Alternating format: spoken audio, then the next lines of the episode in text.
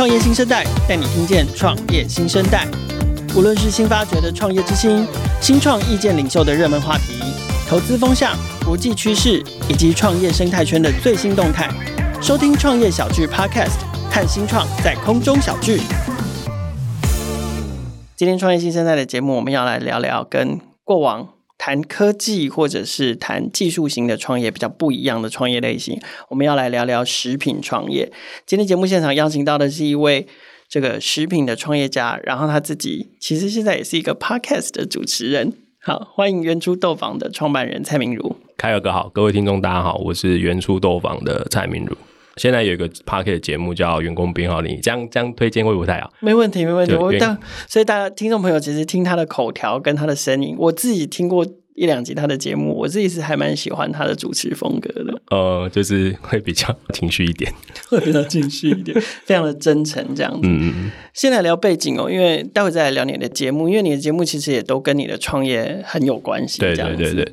我记得我从媒体上面看到，你好像二零一二年是第一次创业，那个时候做开了餐厅。那个时候开餐厅。那你在你在创业之前你是做什么的？呃，我其实，在创业之前，我只有两份工作。就一份工作是那个 Subway 的实习店长，嗯哼，然后另外一份工作是中华经济研究院的，算是研究助理。哪一个先？实习店长先。OK，对，所以那比较像，那是正职还是算？那正职，那是正职，那是正职。然后后来我那个时候在实习店长那边做了大概四个月，然后我就被 fire 了，完全不适合餐饮业。对，就是没有他就说我态度不佳。就是可能年轻吧，嗯、就然后就把我 fire 掉，啊，就就比较适合回去自己当老板了。他就把我 fire 掉，这样。所以后来就是中间一段时间之后，就去跑去当中华经济研究院的研究员。那个比较偏向你自己本来所学嘛，对不对？对，那比较偏向我自己原本所学。你自己的背景是财会背景，对对对对对对对。然后呢？然后为什么好不容易？以世俗的眼光看，好不容易步上正途，为什么又会跑去创业？没有，我我觉得我的正途是创业，不是。如如果我要走上所谓的正途，其实我们财税、我们财政系毕业的，其实有很多，比如说银行啦、会计师事务所啦、考公务员啦，其实都是还蛮好找工作的。是啊，是啊。可是为什么你就是觉得要创业？其实这个东西，我从小时候我就觉得我就是要创业，就是我我就 我那个时候记得我跟我同学讲说。我没有打算靠靠老退来过我的老年生活，是这样。那可是其实虽然说要创业，但其实我一直不知道我要创什么业。嗯哼，就是我我我，因为我其实我学财税，可是其实我并不是那么喜欢财会的东西。对。那我其实，比如说，那其实要想找找行销工作、讲品牌工作，其实也没有那么容容易找，因为你的背景其实并不支持你的兴趣。对，这样。所以那个时候，其实一开始我人生。当完兵之后出来找的第一份工作，因为那个时候找工作在一零四找嘛，对，所以我就在一零四上看到一个统一集团的征才广告，他们在征类似像实习干部的那种，嗯、我印象很深刻。就是我不知道他现在改了没，但是他一零四的网页首页点进去之后，它会有出现统一的一张 Q 版的街道图，嗯哼，就那个 Q 版的街道图里面，上面的店家全部都是统一集团的。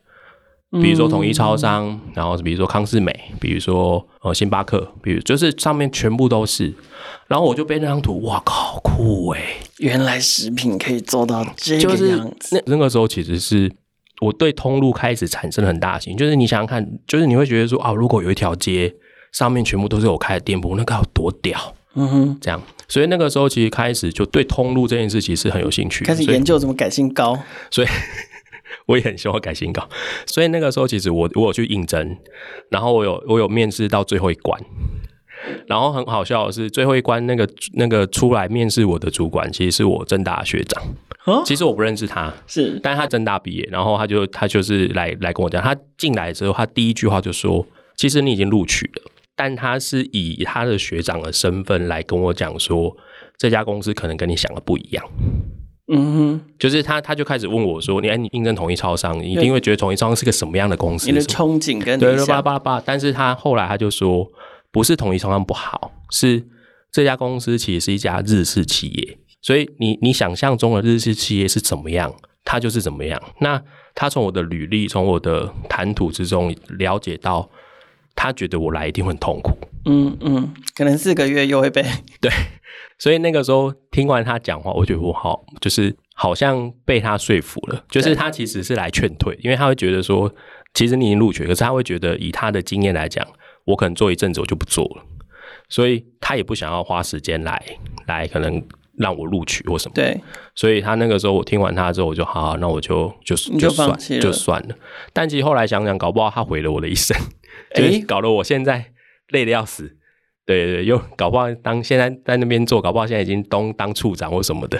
不会啊，可是你现在的成品也还是还是进到统一的通路里啦。对对对对，就是用另外一个角度进到统一的通路里。是啊，那你为什么会开始做餐厅呢？最后那个时候会觉得，其实我一从从学生时代开始，一直到我虽然就算开始工作了，其实我一直都有在投呃创业竞赛。那个时候刚好是一个创业竞赛很盛行的时候，现在比较少，现在比较像是创业团队的那种竞争。现在之前很像很用创业竞争，创业点子的那种。对对对，那个那个时候很盛行，所以我那个时候其实都有去报名。然后那个时候还蛮运气蛮好，就是我写了一个计划，然后得到了一个奖金。可是那个奖金其实远远不支持，远远没办法支持我做那个写的那个计划。我那个时候弄了一个计划，是我还记得它叫学科帮，就是所有人都可以上去当老师。就是比如说，你可以上去教烹饪，可以上去教英文，可以上去，然后是免费提供的。可是你的旁边会会是你的教材跟你的，就是它的商业模式是你可以在旁边卖你的教材、你的道具。你呃，课程是免费的，然后但是是教材的电商。对对，然后那个时候的词就是所有人都可以当老师，嗯的那种。然后那个那个东西有都要讲，可是因为那个时候它的影片来源的资源，其实那个时候光频宽就这个真的就是爆掉。对啊，所以。拿到那个钱其实并不支持，然后那个时候刚好有一个同学他想要开餐厅，我后来就想，哎，就我觉得餐厅其实也是一种通路，就是你还是可以透过餐厅去卖贩售你想要贩售的东西。反正那个时候年轻就觉得啊，那个钱就是反正是奖金得来的，那干脆就把它去开店好了，所以就开下去了。那一开始其实是我朋友顾店，嗯嗯，然后我还在工作，就是我还在中金月的工作。那后来是我朋友可能做一做一半之后，他觉得。他可能适应不来，所以他就跑去工。因为不过也不能怪他，因为一开始开店很穷，也没有薪水，嗯嗯、他这也他也没钱吃饭，总不能让他一直这样就一直吃店里的东西这样。那那个时候就去上班，然后你就来顾店，然后那个时候吃店里的东西，然后那个时候就想说，如果我那个时候就把店收了，继续工作，那我其实这段时间我只一直学到了赔钱。嗯哼，所以后来才学着说，好，那没关系，反正趁年轻就自己，反正我可能给自己一个几年的时间这样。就下去做了。那餐厅做的怎么样？我最多最多的时候有到同时有三千点，所以应该算是一点点成绩。那还不错哎，但是就很辛苦。其实看起来是风光的，但其实很辛苦。就是每个月的现金流其实蛮大的。早前很好做，嗯，但在我做餐饮业的大概后面大概第四年、第五年，就是后面那两年的时候，其实你会发现整个市场都变不一样。所以那个时候其实就有在思考转型的部分。嗯哼，可是。我们刚才聊你有那个 podcast 节目的时候，你有说到，就是你对餐饮还是还是对我其实很喜欢餐饮，还是很有那个。我其实非常喜欢餐饮，这就为什么你现在先还不能投入餐饮的时候，先做这个节目来。你这个节目要跟大家聊些什么啊？其实我们现在讲大部分在讲创业，很少在讲吃的。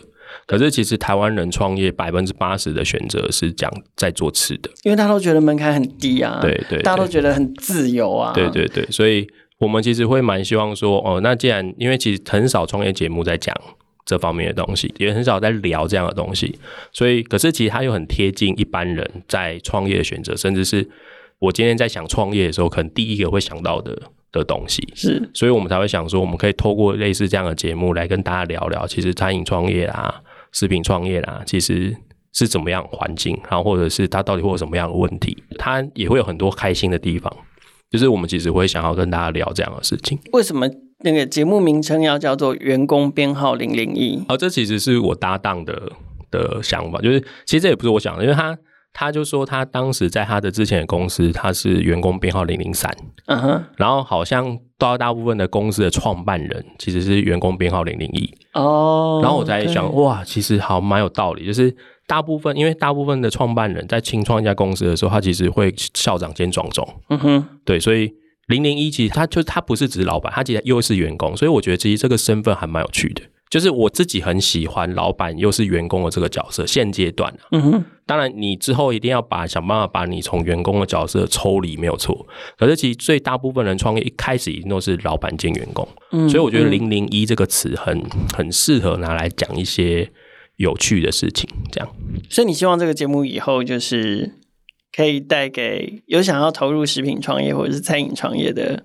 人，嗯，一些参考嘛。如果听完之后幻灭也好，或者是，其实我们主要是希望用比较轻松的角度来让他们了解食品创业。就是我们不想要讲的很八股式的说啊，你的进成本要拉多少，你的什么什么。就是我们希望用轻松一点的角度，然后用一些比较，你今天真的要再去开一家餐厅，或者是做一个食品创业之前，你要先想到什么？先用这种角度去跟他们说，这样。所以你你说开餐厅后来的两年。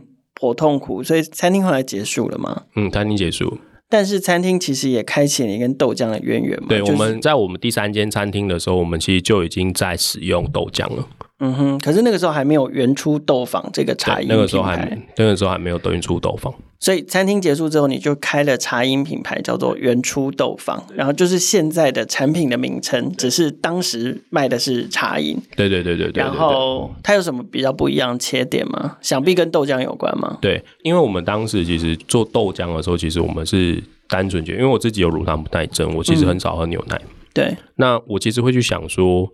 那为什么牛奶豆浆没有办法像牛奶一样，它有办法做成珍珠奶茶，嗯、没办法做成像咖啡拿铁，然后没办法做成像烘焙品？有星巴克有，对，现在有，可是其实还是很少。对，那个时候可能更甚至还是没有，所以那个时候就会想说，其实我们觉得我们要推广一个产品，不是单纯的只是告诉大家它很营养，或者是早餐店喝的，嗯，而是它比较融入你的生活里面，你才有可能去广泛的使用它。所以一开始的时候，原初豆坊的概念其实是我们希望让你平常会喝的珍珠饮料店的里面的东西，把牛奶换成豆浆。嗯嗯。那可是想法很简单，但是其实做起来很难，因为当时市面上所售贩售豆浆，我们都测试过了，味道不合，就是它要不就太淡，要不就是它可能浓度够，可是它里面会有豆渣。嗯，就变成你在喝珍珠奶茶的时候，你喝起来，你除了喝珍珠了，你还喝到喝到豆渣。嗯，所以我们那个时候其实才会转变，后来变成是我们自己跑回去做豆浆。你自己跑回去做豆浆？对，所以我们一开始其实我们元素豆坊的豆浆其实是我们自己去研发的，就是餐饮店的。对，然后然后但是是找人代工这样子。嗯，我们那个时候其实是自己的，算是自己的工厂，就是我们当时找到了一间快要不要的，他已经快不想做的的豆浆工厂，去接了人家的工厂，然后我们去接人家的重工厂，然后原物料别人提供，原物料我们自己买啊。嗯哼，嗯哼，对对对对对。可是我在媒体上面有看到，就是有一个原物料供应商的撤退，让你重伤，这是怎么回事？诶、欸，应该是说他是在工厂的阶段，因为他是我们的算是工厂负责的人，嗯，但他不做了，哦，因为我不可能还去自己做生产。后来就是他不做了之后，我们其实试着想要解决这件事，但没有办法解决。那我又不可能自己去真的去顾那，因为会变成你整个商业模式会变成是，那我就变成是工厂导向的对东西了。所以后来我们其实当时在市面上又想办法要找别的豆，可是如果像我刚刚讲，其实它其他豆浆是没有办法做到我们新当的时候就是想要的味道，所以其实它就是一连串的伤害。那像你怎么解决？没办法解决啊！就是我后来会会回去复盘想这件事情的时候。我其实会想到的是，我觉得我那个时候其实不应该把重心放在工厂上。嗯哼，我应该是我，因为我们当时原住豆坊，就如果大家可以去搜寻一下当时的新闻，其实我们当时有两家店其实只有做红的。对，那我其实那个时候其实就应该把后续的加盟，比如说像我们那个时候其实有些海外的要来谈授权，其实我应该就把那个时候就要把游戏规则把它先制定好。可是因为我没有，因为我觉得我当时的工厂不稳，所以我不敢做这件事。嗯，所以其实现在的检讨上会觉得，如果当时应该先把市场端的东西先顾好。当我有市场端这些东西之后，我才有办法回来去找到我的好的生产资源。所以那个时候其实觉得那个我我有点想反了，就是我那个时候会觉得我市场我的生产破了的洞，所以我应该要先补洞，不然我到时候如果我市场拓展出去的话。我的生产会有问题，可是其实现在会想的是，你市场先有的时候，其实你要回来补生产的洞，其实是很比较好补的，相对也会有资源啊。对对对，所以这个时候就是一个很很惨痛的经验。对，你们好像还有做过电商？哦，我们其实现在还是有。我的意思是，当时在在我们茶饮的阶段，我们茶饮那个时候其实有做电商，但是因为我们本来就觉得我们的豆浆不一定你就只能当成饮料喝，其实你可以网络上贩售。对，那后来我们店关掉之后，其实我们还是有持续的做电商。那老实说，电商现在当然好很多啦，就是现在名气比较起来就好很多。嗯，可是当时做电商真的是根本是不可能撑起一家公司的。对。对，但是我们还是会坚持做。其实某程度来讲是，老实说，一是当时也没有别的办法，就很现实，只，只剩这盘生意可做了。那二其实是我们从电商那边有得到一些回馈。我说我回馈不是说哦卖的很好或什么，我们得到的回馈是我们慢慢找到了团购组，因为团购组他其实会从你网络上的资讯看，就如果我今天只是提供给他东西，问他要不要团。他没有任何资讯的时候，他没有，他不放心，所以他必须要从网络上找资讯，这是第一点。第二点，其实是我们透过这些网络资讯，我们运气蛮好，就是让台积电他们的运动会，嗯，愿意找我们去摆摊，然后鸿海他们的尾牙愿意找我们去摆摊，因为他们尾牙做一个运动会，愿意有园会，某某种程度也就进了福委的那样的，对对，所以某程度来讲，他透过这样的方式来看到你之后，你有一个曝光的舞台之后，你再拿这些曝光的舞台。去回来带，比如说团购或什么的时候，你慢慢的才让你的销量稳定。所以，其实我们真正赚钱的不是电商这一块，它让我们其他，比如说像开始做团购，开始做一些摆摊，固定有一些会有固定的订户，这些事情其他就变得稳定下来了。对。可是同时，我觉得它带来了一个更重要的契机，就是它大概确立了从茶饮。慢慢慢慢转向到就是去去卖豆浆这个产品，对对，至少生意是这样转变。对对对对对对对对，就是说，因为之前都是开对外的东西嘛，做餐饮业或者是卖吃的或卖喝的，可是做到这一块，再加上可能来自于团购或是来自刚刚这些企业合作上面的良好的反应，至少可以确立，就是说，哎，这个。豆浆这支产品卖得成，对对对对对，是 OK 的，是可以做的生意了。其实这个转变对我来讲，中间过程其实蛮蛮痛苦，因为我有有蛮多事是你自己思维上面要调。因为我老实讲，我没有做过任何跟电商有关，因为我之前都是开餐厅、开店，所以当你从实体到线上的时候，其实它有非常多的不理解。嗯。对，因为老实讲，因为我们做餐厅，我们做实体店，你每天来买的人，你看他的脸。可是我们做电商，我不知道谁买，嗯、就是你不知道他到底为什么买，然后你也不知道他到底长什么样子。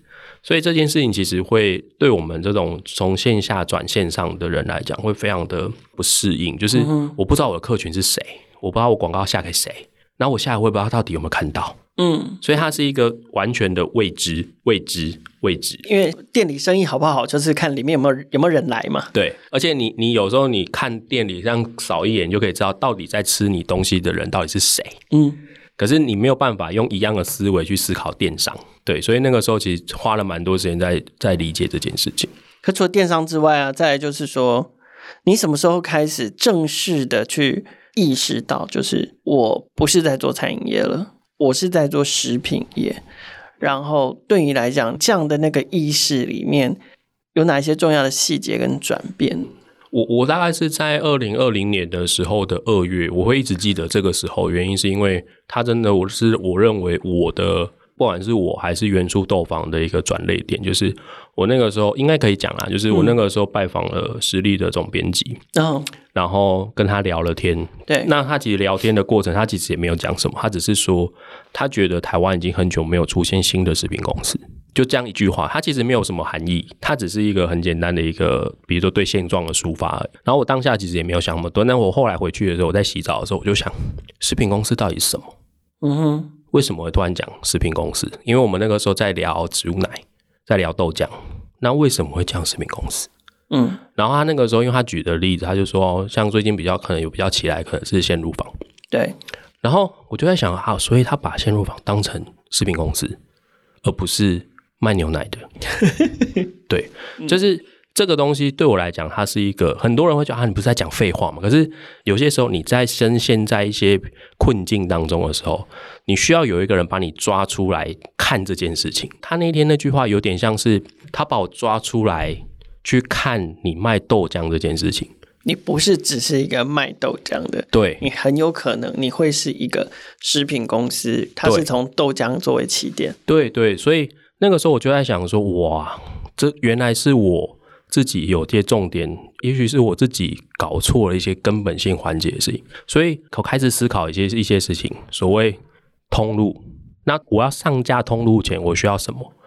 呃，我需要有稳定的供货，因为我一定要稳定的供货，我才有可能让通路愿意持续购买我的东西。如果我上架卖完缺货，没办法补上，那其实通路一定不会喜欢。就像我以前餐厅叫货一样，我虽然说这个东西卖很好，可是我如果叫货都不稳定，我没有办法卖给客人，那我就不会再叫了。那可是问题是，那只有工厂吗？不会，它还有物流。那个时候，我们当时在跟全联谈的时候，我其实那个时候很挣扎这件事，就是我们原初豆坊其实不是，就是在当时根本就不是一个讲得出名字的品牌。对，那我们到底要不要上全联？可是我那个时候跟我的股东说，我认为上全联有一个好处是，我可以透过上全联这件事情，把我们的后勤全部做好。嗯，工厂、物流、配送商。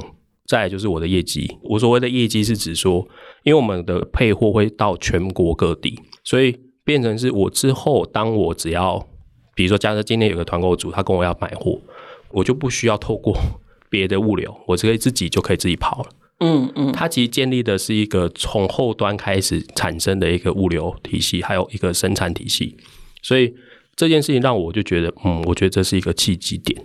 嗯、对，我开始看的不是只是我今天做出一个产品，这个产品要摆在哪里卖，卖这一瓶出去。对，我其实看的是它整个从生产，可能甚至现在开始已经开始看原料了。嗯，对，我从原料它从哪里来，然后到生产，生产完之后他到哪里去，他去了那边之后他什么时候到通路那边，那通路之后他有什么后续的处理，就是他一整个的流程会让我开始理解所谓的食品公司到底在做什么，所以。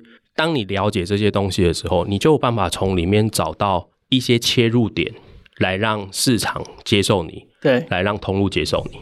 延续这个食品业到底在做什么这件事情，我在上一次跟那个马修严选的创办人马修聊天的时候就聊到啊，就是不管是研发啦、品牌啊、通路啊、行销啊、门市啊，嗯、现在你们没有门市，但以前也有电商啊，这么多的元素，其实对于呃要做食品。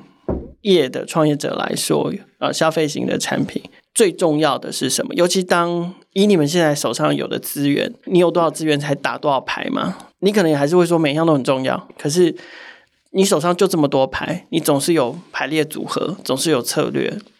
你的排列组合会是什么？我一定还是要先讲，每一个都很重要。好，但是我觉得，如果像我们以一个新创公司来说，我自己的排列组合会是通路。嗯哼，然后再来是品牌，再来是电商。嗯哼，就是这三个排序的原因，是因为你一定要先顾好你的通路，你一定要让你的东西有地方去。嗯哼，把那个网对你，你才有可能建立起你的品牌价值。嗯哼，假设你做了一个很很厉害的产品，可是它没有地方可以去的时候，其实你就是变得你只是在，它就有点像我早期自己在卖元初豆坊一样，它没有地方可以去，所以它一瓶卖多少钱，然后它。把它讲的很好，我们每件事都做得很好。嗯，比如说我们也检验都有做，然后我们甚至还去验什么飞机改什么八八八，都这些都做完。问题是你没有地方可以去的时候，你的品牌做的再好都没有用。嗯，这就是所谓人家讲的怎么曲高和寡。所以你的通路一定要先建立起来，那你后续做品牌。那为什么后面第三者会讲电商？原因是因为现在大部分人在查你的东西的时候，他还是从你的网络评价去查，就算你在实体上做也一样。所以。电商它其实是一个让消费者了解你品牌的一个很棒的点。我会认为说它是一个三角形，它不见得是说谁重要谁不重要。当然最重要可能还是通路，可是我觉得它是一个三角形，就是你有通路，你有品牌，你有电商，它三者横向，它不见得说哦你的营业额怎么电商跟通路一样。其实像我们，因为我们其实电商的营收其实在我们大概五趴而已，可是电商带给我们的效益远远胜过那五趴。嗯哼，我可以讲如果没有电商。我根本不可能有另外百分之九十五趴，嗯，所以其实我觉得大家在投入这些事情的时候，你自己要去理解说，我还是一样要向消费者容易买到，我的营业额从哪里来？可是电商这边是你的投资，就是你要投进去之后，你才会知道消费者到底对你的评价，到底对你的喜爱度到底是什么回事。这样，所以我会觉得它是一个，它是一个三角形。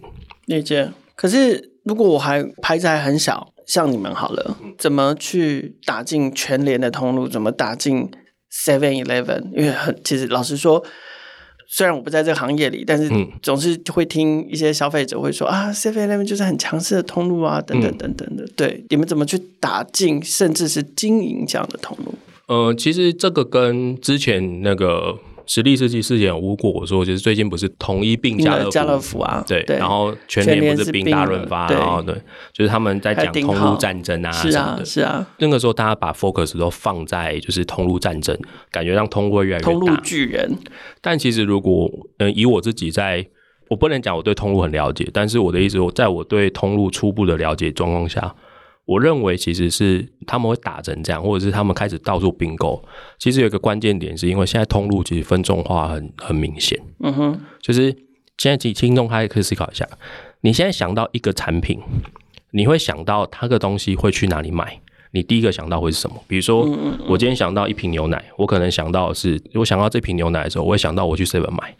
就是小瓶的会去 Seven 买，对。可是我家庭号会去超市买，对。可是我想到别的东西的时候，我想一样是牛奶，我想到另外一个品牌牛奶的时候，我就会想到去全联买。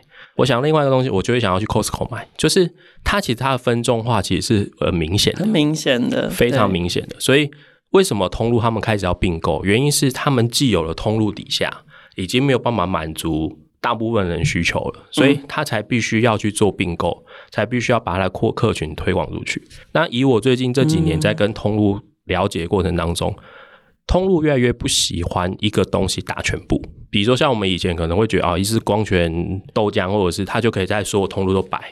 现在我觉得越来越难了。那是因为那些老牌他已经建立起他的的品牌知名度，他的他的市场占额，所以他可以这样做。但是现有的新的食品品牌是不可能这样做的。嗯哼，我们是不可能靠一支产品去打全部的通路的，是要一些区隔。所以反而其实这些大通路品牌在看你小品牌，他看的不是你的市场份额，他看的是你的独特性。嗯哼，对，还有你可以带给他的就是他们今天在货架上，他们要的就是品效。那你带给他多少品效？所以其实我反而觉得，现在我反而觉得才是像我们这种小品牌很棒的机会，就是你都可以提案。他们不会像以前一样，就是啊，你不是光泉义美，所以你不要来跟我谈。哦，真的哦。对，他们现在态度开放这么多。对，但是他们通路强势的条件还是一样，所以你还是只能去衡量说，你有没有能力去吃下这些东西。你不是说我今天上架通路之后就一帆风顺，因为像我们在全联，我们也是去去年赔了一整年，今年才有办法慢慢回来。哦，是哦。对，所以不是说你上通路之后就。一定会一帆风顺，你会有很多的问题，你会有很多的挫折。我想，我们做食品品牌，我们终究还是希望它总有一天会有会长大，会变大嘛。所以，从小变大的这个过程，你自己心目中的蓝图跟路径是什么？其实蛮多人问过我这个问题，可是其实我都回答对方说，因为很多人都要问我说，你做原初的天花板在哪？但我其实都要回答问回答问他说，我连地板都还没到，你问我天花板？老实说是哎，对，我连地板都还没到，你问我天花板，好像有点太早了。嗯哼，但我我就事论事来讲，如果真的问我说，你认为原初豆坊未来在台湾的豆浆市场的份额是多少？嗯哼，市场占有率，我个人认为，我乐观估算一点，我认为已经多到五到十趴。你跟我讲说，我们要像光泉到四十趴。或者是像统一到三十趴，我我认为那是不可能的事。嗯，对，所以我觉得我不会去做这样的梦。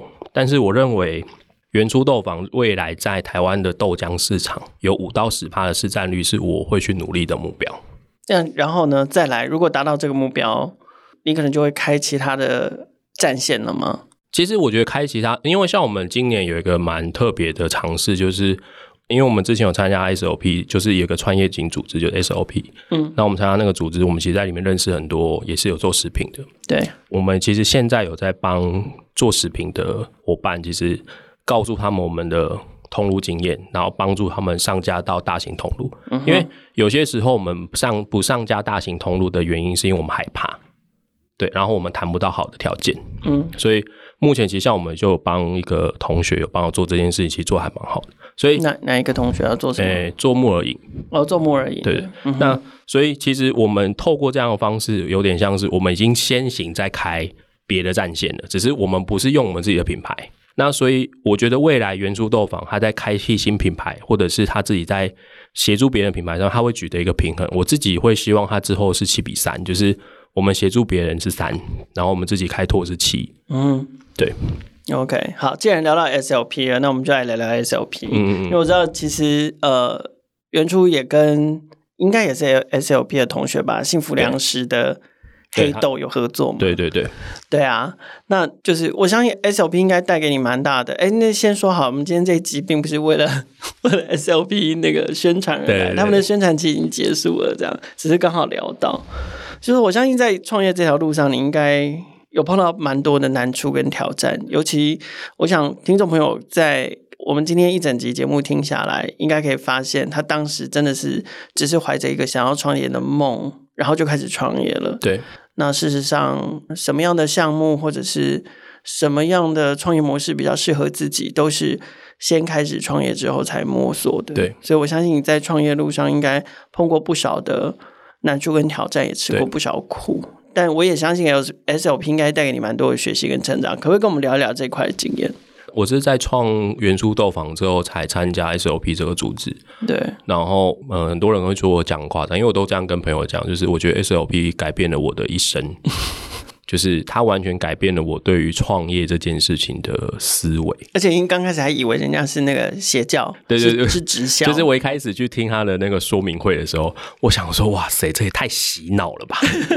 想说，哇，这已经这到底是什么样的组织啊？对，他不会进去叫我入会费，要给我缴个十万八之类的。我我记得我当时去 SOP 上的第二堂课是在讲 BMC，就是那个有一个图是他在跟你 model canvas，对对对对对对对 BMC。然后因为我之前其实就有在书上看过 BMC 了，嗯，然后我那个时候对他的评语是：干，怎么可能会有人？就是照这种东西在做，那个讲一些狗屁这样，真的有。然后结果我去上去上，才知道原来狗屁也是我，就是原来这些东西是可以这样用的，而且真的有人他真的是这样照照这样用用用，然后真的是可以讲出一套东西去帮助自己思考这整个东西的架构跟第一步、第二步、第三步、第四步、第五步，然后把它变成一个 circle 的。那资源合作伙伴，对。所以我就说，我上完那堂课之后，我才惊觉到，原来井底之蛙是我。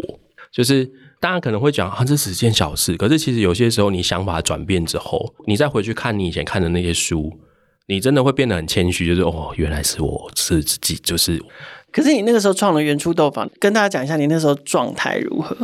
我跟你讲，我第一年在原初豆坊的时候，因为我第一年进去是原初豆坊刚开始的时候，我那个时候是志得意满状态。嗯嗯。然后，哦、然后后来第二年当干部嘛，就是我很我自告奋勇，就是当干部。然后后来也蛮荣幸当那一届总召这样。然后那个时候是原初豆坊，就是那个时候讲就是工厂退掉，然后店店，然后那个时候是极度失败的一年，所以我两年的心态其实差蛮多。就是第一年的时候是。刚开，所以就是那个时候很风光。嗯，第二年是那个时候什么都没了，然后正惨的时候。然后那个时候你却要当总召，对对对，告诉大家要来这里学创业。对，所以那个时候心情很有趣。不知道凯尔哥你记不记得，就是我们那一届做那个 demo day，嗯，然后就是在古亭站那边，然后你也有来当评审，对对对对。然后上去简报，然后我就在底下当工作人员的时候，因为那个时候我跟你讲，我还记得那一天简报那个时候是。因为我老婆去香港外派工作，然后我刚送完我老婆回去，然后开始自己又面对那个失败孤独的时候，你知道，看到他们这些创业家在上面讲他们简报讲的意气风发的时候，然后你其实心中是很难过，你知道吗？百感交集。对，你真的是会想说哇，我到底什么时候才有办法重拾那个热情？就是对，因为那个时候你什么都没有了，然后。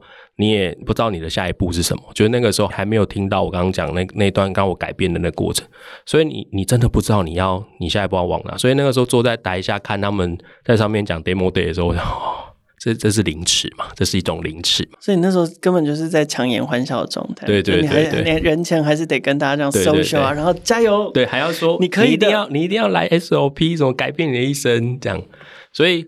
其实这整段过程来讲，我其实会蛮推荐大，因不要只讲 SOP 啦，就是可是因为创业的过程中，创业的过程当中，其实有些时候真的是你要透过别人，你才知道井底之蛙其实是自己，就是你才知道说真的有人他是怎么样工作。比如说，像我有些时候会看到有些 SOP 的朋友，因为像我常常会形容我自己就是创业圈的肥宅，就是我也不太出门，也不太喜欢去参加什么聚会。对。然后有时候看我一些 SOP 的朋友，他们行程从早开会啊排满，然后认识人，然后他他们今天晚上还有还有办法去跟人家喝酒。我真的想说，哇塞，真的是这个我也很佩服。这个这个行动力，我真的是想说，哇，我真的是他大概一天就可以做完我一个礼拜的事情。然后我想，哇，所以可是你有向往这样的生活吗？是没有。可是我的意思是说，其实就有时候就是你透过看别人这样，你其实会自己知道你还有很多不足。不是说我一定要学，点刺激。对，不是说我一定要去学习他说哦，我也要像他一样，就从早排到晚，然后晚上去跟他喝酒。而是说，你看到人家那个行动力，你看到人家那个积极度，你就要去理解自己，其实还有很多不足的地方。所以我觉得有些时候真的是透过别人去看到自己。所以其实像我真的会觉得，我一定第一个一定是推荐 SOP 啊，就是大家因为今年报名结束，就是明年大家请请的，这也不是 SOP 的业配，就是真的很推荐大家。其实像另外的，像我觉得 Deep 也不错，就是 D E E P，、嗯、就是我穿他，他们招生也已经结束了，所以我们今天都不是业，对，都我们是业配，就是真的 Deep 也不错，所以我真的觉得说，透过一些同才型的学习型组织，对，其实可以帮助自己在创业的路上多一些可以参考讨论，因为因为创业其实真的很孤独诶，就是像我之前去参加同学会的时候，我不知道我要讲什么。不是说他们怎样，是因为我同学讲的都是工作的事情。嗯，那同学会当然很正常，在比成就啊，不是成就问题，是他们在讲员讲一些什么员工，他怎么怎么骂老板啊，工作的现况。但你没有办法融入，因为因为你的环境跟人家是不一样。对，就是他们是骂老板，然后你是被骂的那个，我是被骂那个。他们说他们带同事什么的，可是你可能你带的同事可能又不太一样。对对，对，你可能带的只是就是工读生或者怎么样。对对对，就是、所以所以他他其实真的有些时候，你真的会需要跟你同频率的人，你才有办法沟讲到你你真的想讲的。嗯嗯，对，真那真的是，所以我才会说，其实。真的是透过别人来理解自己的不足，然后就透过别人来让自己有个抒发的的管道。不过，我觉得节目听到现在，大家应该也可以发现，就是 Terry 现在感觉是一个比较有底气的创业者，就是对某一些事情的想法，然后未来即使现在还做不到，但是未来总有一天要做什么事情，可能都都有一些比较明确的规划，嗯、但。